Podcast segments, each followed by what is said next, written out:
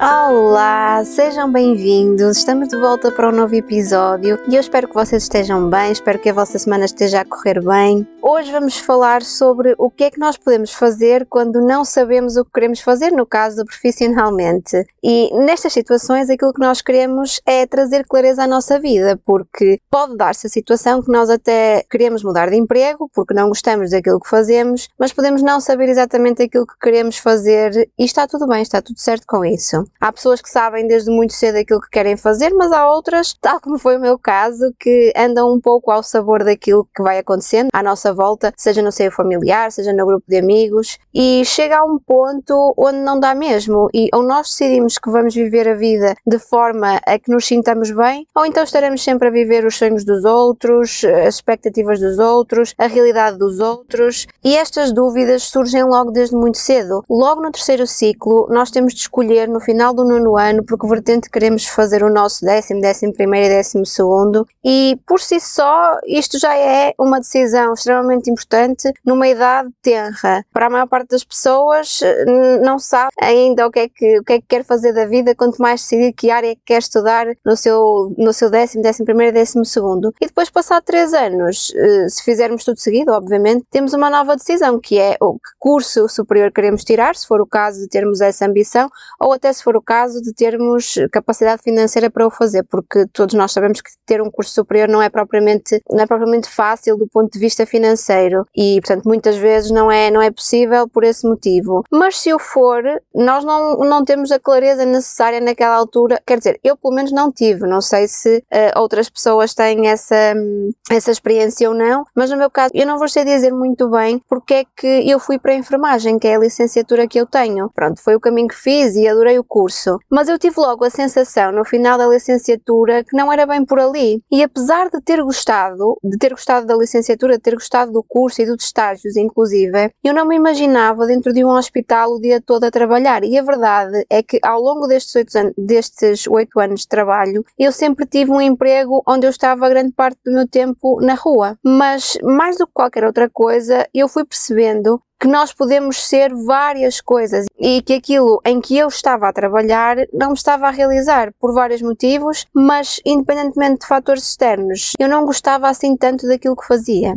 E admitir isso a mim mesma e às pessoas à minha volta foi algo extremamente importante, assim como foi dizer para mim mesma: Ok, eu não quero fazer isto, mas também não sei bem aquilo que eu quero fazer, porque a verdade é que há várias coisas que me apaixonam e está tudo bem com isso. Certamente vocês partilham da mesma opinião que eu, que estão a trabalhar numa determinada área, mas imaginariam-se a fazer mais coisas. E aquilo que nós precisamos de saber é que, dentro das nossas paixões, dentro dos nossos gostos, o que é que nós podemos e queremos transformar num trabalho e o que é que não tem força suficiente para isso. Seja por que motivos for, porque pode estar presente na mesma na nossa vida, mas como um hobby, por exemplo. E quando eu me refiro a, que, a querermos transformar num trabalho não tem de ser necessariamente empreender, porque eu posso chegar à conclusão que eu gosto de liderar e eu posso fazer isso de várias formas. Eu posso liderar uma equipa numa empresa ou como também posso liderar a minha própria empresa, a minha própria equipa. Portanto, depois de sabermos aquilo que mais gostamos de fazer, é perceber de que forma é que nos dará mais gosto fazer. Mas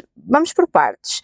Como é que nós podemos saber então aquilo que queremos fazer profissionalmente? Eu vou-vos dar alguns pontos e aqui neste episódio, para esta parte, eu tinha mesmo que ter algumas notas porque eu não quero que me falhe nada e ainda assim isto são linhas orientadoras e são pontos que servem como uma ajuda. Portanto, aqui pode estar alguma coisa que vos ajude, mas não está aqui tudo certamente. E convido-vos também a partilharem comigo no Instagram outras estratégias que vos tenham ajudado, se, se for o caso de eventualmente vocês também terem passado pelo mesmo ou que estejam a passar pelo pelo mesmo. E se houver alguma coisa que eu não tenha mencionado aqui, partilhem comigo para que eu também possa partilhar com outras pessoas e para nos podermos ajudar uns aos outros. Mas então, Primeiro, é preciso saber que não há fórmulas mágicas e é preciso saber que estes assuntos não são como receitas de bolo. Mesmo as receitas de bolo, eu faço uma, a minha mãe faz outra, a minha avó faz outra e fazemos as três a mesma e não sai da mesma forma. Portanto, é preciso perceber isto, não há fórmulas mágicas. Depois, segundo, é imprescindível dedicares tempo ao teu desenvolvimento pessoal e ao teu autoconhecimento. E podes fazer isto de várias formas, como por exemplo, ter um acompanhamento de um mentor, de um coach, de um psicólogo, aquilo que faça mais sentido para ti.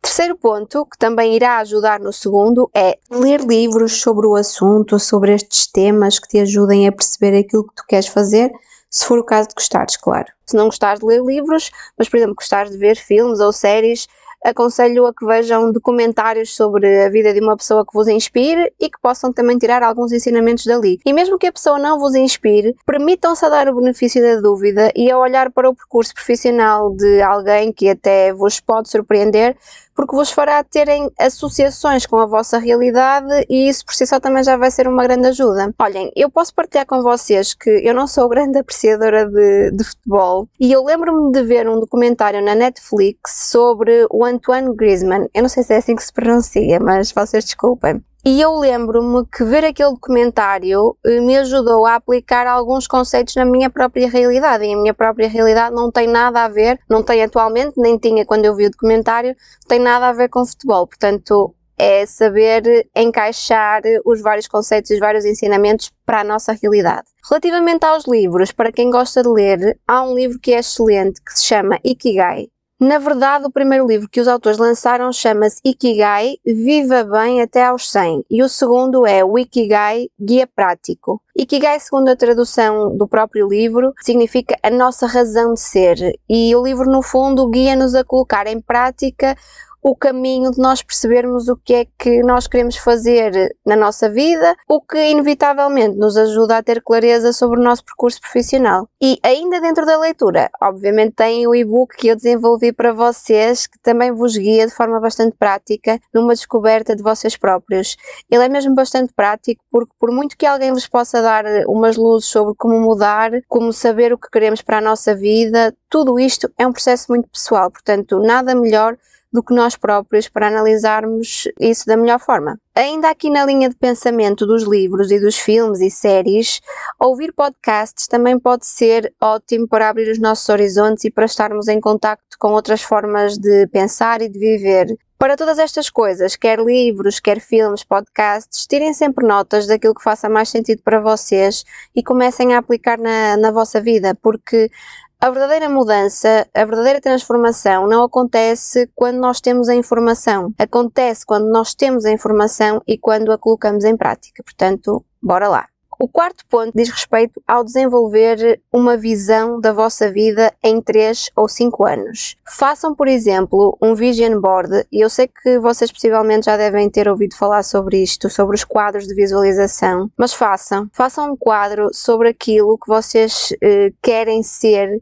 com elementos que vocês encontrem e que vos remeta para algo que vocês querem atingir. Podem ir ao Google, podem ir ao Pinterest, podem fazer recortes de revista e através disso criem uma imagem, criem algo que vocês possam visualizar e que vos ajude a relembrarem-se todos os dias de qual ou quais são os vossos objetivos. E obviamente este vision board ou está colocado num local da vossa casa onde o possam ver todos os dias ou podem no colocar no fundo do vosso telemóvel ou no fundo do vosso computador, se for o caso de vocês utilizarem o computador diariamente, o telemóvel, acredito que todos nós o utilizamos diariamente. E depois, isto vai ser eh, um bom exercício de autoconhecimento, porque primeiro, para montarem o vosso quadro, vocês vão ter de pensar sobre vocês, vão ter de pensar sobre aquilo que querem, sobre os vossos valores, prioridades e isso pode ajudar neste processo de trazer clareza sobre aquilo que queremos. Perguntem-se como é que eu me quero ver, como é que eu quero estar daqui a 5 anos, daqui a 3, o que seja, o que fizer mais sentido para vocês. Se calhar se for muito próximo pode-vos causar algum stress e se calhar se for muito longe, se for tipo em 10 anos, pode-vos também causar algum relaxamento e vocês mentalmente pensam, ok, ainda tenho 10 anos para atingir aqueles objetivos. Qualquer coisa é boa, mas eu acredito que os 3, 5 anos sejam aqui o ideal. Mas então perguntem-se como é que se querem ver daqui a 3, 5 anos? É viajar pelo mundo? É trabalhar por conta própria? É trabalhar por conta de outrem, mas noutra empresa? Ou na mesma empresa, mas noutro cargo? Comecem a questionar-se, a pensar sobre o assunto e criem então o quadro com as imagens que vos remeta para esses objetivos. Vamos imaginar que vocês daqui a 3 anos querem despedir-se e querem viajar pelo mundo, então procurem, por exemplo, imagens de pessoas a viajar pelo mundo, seja sozinhas ou acompanhadas, conforme aquilo que for também o vosso objetivo e coloquem nesse conjunto de imagens. Mesmo que seja algo que vocês digam hoje que é impossível, coloquem lá. coloquem, comecem a visualizar, a acreditar e a agir. Então, isto agora leva-nos para o quinto ponto, que é fazer coisas diferentes. Fazer algo que nós nunca tentamos fazer antes. Fazer algo que nós nunca tenhamos feito antes ajuda-nos a perceber de que forma nos comportamos em situações novas e, por consequência, aumenta o nosso autoconhecimento. Para além disso, visualizar o que queremos por si só não é suficiente para que as coisas aconteçam, não é? Nós precisamos de começar a agir em conformidade com esses objetivos. E se eu me imagino daqui a três anos num novo emprego e eu não estou a delinear um plano de mudança, a probabilidade de que daqui a três anos eu esteja exatamente no mesmo sítio é bastante grande. Portanto, fazer coisas diferentes é meio caminho andado para que alguma coisa de diferente também surja na nossa vida. E na sequência de estarmos a falar sobre mudança, vem o ponto 6, identifiquem os vossos medos. Eu tenho falado aqui várias vezes sobre isto e na página do Instagram também. Ter medo é normal, mas ter os mesmos medos a vida toda e que esses mesmos medos nos bloqueiem e que nos impeçam de agir e viver a vida que nos faz sentido é que é uma pena. Porque se olharmos para os nossos medos, se os escrevermos, por exemplo, se os partilharmos com alguém, se percebermos de onde é que eles vêm, podemos dar-lhe um novo significado e isso faz com que nos sintamos muito mais confiantes. Trabalhamos o nosso auto autoconhecimento e isso dá-nos ferramentas e informação extremamente poderosa.